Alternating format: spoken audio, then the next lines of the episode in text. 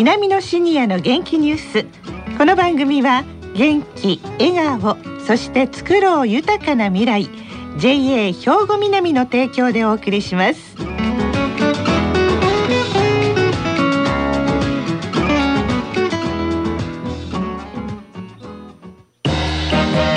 皆様の元気生活を応援する JA 兵庫南。近畿最大級の農産物直売所虹色ファーミン。おすすめは JA 兵庫南エリアの新鮮な地元農産物。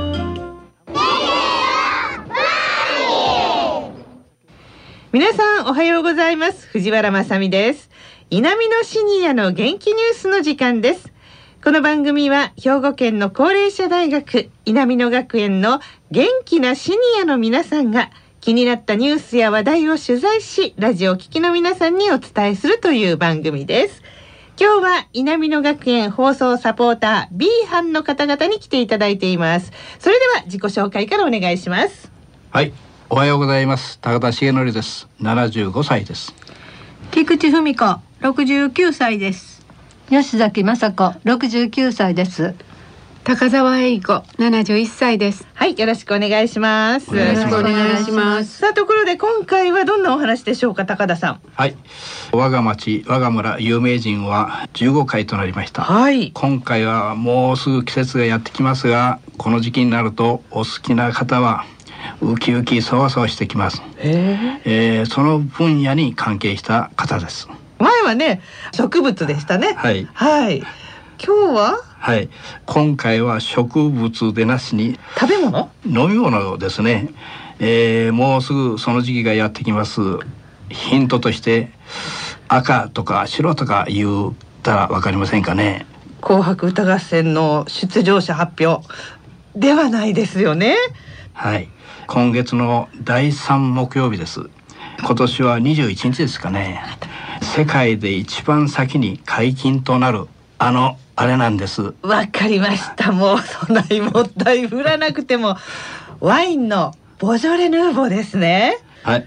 そのワインの話なんです。ワインのお話ですか？はい。日本で一番最初にできた国営ワイナリーが稲美野学園の近くの稲美町にあったんです、えー、えー、残念ながら台風とか病気とかで肺炎になってしまいましたが、はい、そのワインをもう一度ということで復活を試みている人。それが今回の有名人なんです、えー、復活に情熱を注がれている方は赤松八一兵衛さんとおっしゃる方で、はい、私たち大学44期生の同級生なんです。そうなんですか、はい、またご縁があるんですね、はい、高澤さん。はい。それでは赤松さんにお話を伺ってきましたのでお聞きください播州ぶどう園跡地でぶどう栽培をスタートされたのが平成15年とお聞きしていますがロマンのあるお話なんですけど、そのあたりの様子をお聞かせください。私も全然播州ぶどう園のことは知らなかったんですよ。佐藤さん言われるんですがその方があの復活したいうことで跡地がここやいうことで来てみたところ私の知り合いの田んぼやったもんでそれならここで売らせてもらおうかということでお願いしたらもう快くワインを飲ませてくれたらもうタダで貸すでいうことで あの貸していただいて、はい、ブドウの木いうのはあの5年経たんとあのものにならへんのですよ。だから23年でなった実はワインにはできへんのです。で5年以上経ってでやっとあのそこそこなった時にワインを作れたということなんです。まあブドウ栽培一から始められたということなんですが作業も大変だったと思います。初めてワインの醸造に成功されたのは何年ぐらいなんでしょうかそれから。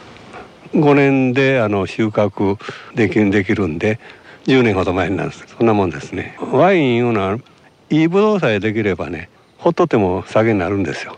まあブドウが一番肝心といいブドウを作るのが肝心ということで。そうです。まあここに播州ブドウ園があったということですけどもこの土地での栽培は果たして適してたんでしょうか？ブドウいうのはほとんどあの夏場に雨の降らんとこがいいんですよ。雨降るとあのブドウがダメになってしまうんで。であの明治政府がワイン作りをしようということで日本中の天気を調べたところ大阪の河内長野とここが一番ブドウ作りに適しているというところでで河内長野よりもこちらの方がいいということでここで日本で初めてワインの醸造ができたわけです。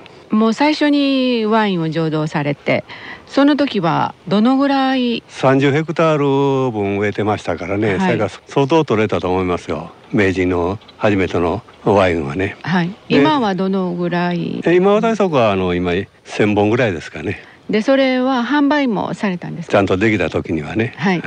全部デパートです。で瞬くうちになんか売り切れというような当時の新聞記事もあったんですけども、ええあの やはりワインマニアさんがみんな買っていただいたみたいですね。はいラベルも先ほど教えていただきましたけど、はい。あれもその当時の復刻版ですか？えあのラベの版権はあの稲美町が持ってましてであの稲美町へ話するとそれはあの稲美町の PR になるからいうことではい。あの無償で使用させてもらってます。初めてワインの醸造に成功されてからその後ワイン作りは順調にいやなかなかあのブドウを育てるのはまあ大変で気候とかいろんなあものに左右されますんであんまり順調ではなかったですけどね、はい。だからまだ今までに2回ぐらいしか販売してませんのでただ今年はあの白ワインの方が100リッターぐらい取れてますんで。販売されるのを期待してっていや期待言うても100本ですから。100本ですけどもじゃあマニアの方がもうお待ちかねっていうかですね、毎年収穫ができてワインが仕込まれたら一番いいんでしょうけども。それが一番ですね、はい。まあ、そうなるように頑張ってやってるんですけどね、はあ、なるほど、そうですか。でもあの本当ワイン気になるんですけど、今ね何種類ぐらいのブドウが植えられてるんですか、高田さん？はい、当時の資料を参考にカベルネ・ソービニオンうん。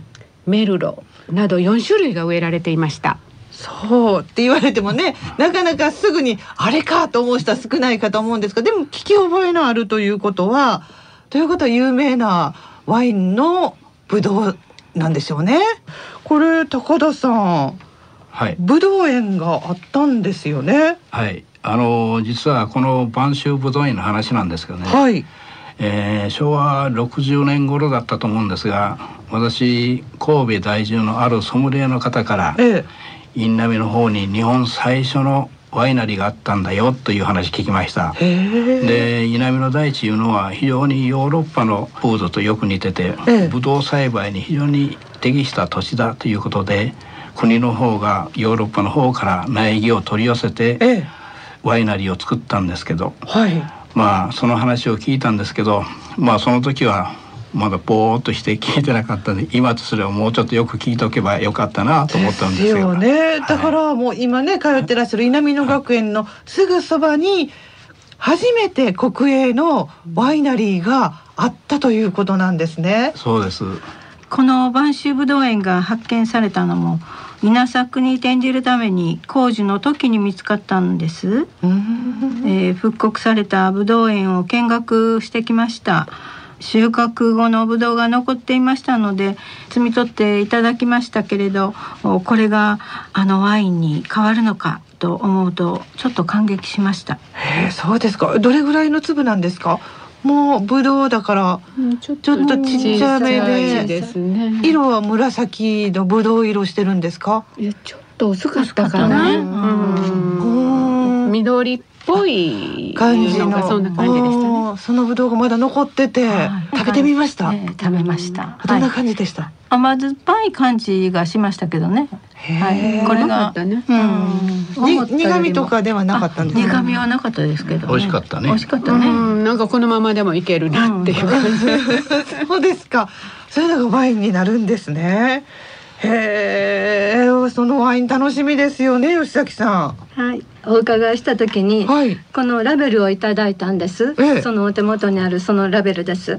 で友人にそのラベルを見せた時友人は「わー」と簡単な声を上げましたワインのラベルコレクターから見ると幻のワインのラベルとなれば羨望の的となっているようですね。ねえ、でもこれすごいこのねラベルっていうのはなんていうのかなこういう言い方あれあれですけどあのおたふく人形の顔をした女性が和服姿で手に扇子を持ってちょっとしゃがんでるの。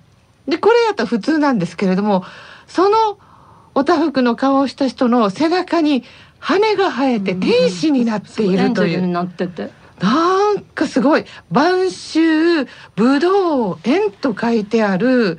それが今復刻されたワインのラベルになってるわけですね。なんか面白い絵ですよね、和紙みたいなのに印刷してありましたね。和紙でしたか。へえ、そうか。ね、当時今みたいにワインを飲むね機会が多かったらもっともっと広がっていたかもしれないですよね。でもラベルだけでもこれいいですね。これ本物見てみたいですね。今日は持ってきてられないんですよね、高田さん。はい、あの残念ながらちょっとまだ我々の手に入りませんでしたので、ええ入り次第こちらの方へ直送でお届けさせてもらいます。でも今年はなんかお話によると100本ぐらいでしょ？そうですね。そういうようなことをおっしゃってました、で前回の1,000本の時もあっという間に売り切れてしまったんでしょ？で今回100本ですから諦めます。はい。あのまあこれ長いこと続きますんで、はい。手に入り次第あのお届けすることをこの4人が誓います。ねわかりました。ねえでもそんな味どんなお味なのかっていうのをね飲んでみたいですね。飲んでみたいですね。うんなんかねこのねどうやって作られるんですかって言った時も、はいなんか絞ったらいいだけですよ なんて言われて そうなんですか。うん、そう、あっさりしてる味かもしれませんね。もしかしたらワインもね。はい、それは楽しみです。我が町、我が村有名人15回目となった今日は赤松八一兵衛さん。今、その晩秋ワインを復元させていらっしゃるという方をご紹介してくださいました。どうもありがとうございました。ありがありがとうございました。皆様の元気生活を応援する JA 兵庫南。近畿最大級の農産物直売所虹色ファーミン。おすすめは JA 兵庫南エリアの新鮮な地元農産物。さあ、稲美のシニアの元気ニュース、いかがでしたでしょうか？今日はワインのお話でした。さあ、それではここで兵庫県の高齢者大学の動きやシニアの皆さんにも興味のある行事などをお知らせいたします。さあ、いよいよです。来週11月16日の土曜日と17日の日曜日、東加古川にある稲美野学園の学園祭が開催されます。学園生による演芸発表、書道や絵画などの作品展示をはじめ、保育園児の演技や太極拳の演舞、ちびっこ広場や動物との触れ合いコーナーなど、もう家族揃って楽しめる催しとなっています。また、毎年好評の旬の野菜や草花の即売もありますよ。両日とも午前10時から午後3時までとなっています。会場は東加古川駅から北に歩いて15分、兵庫県高齢者大学の稲美野学園です。詳しい内容はホームページでも紹介しています。稲美野学園、稲美野学園で検索してくださいね。さあ、この後は兵庫ラジオカレッジの時間です。このままラジオ関西をお聞きください。稲美野シニアの元気ニュース。この番組は元気、笑顔、そして作ろう豊かな未来 JA 兵庫南の提供でお送りしました。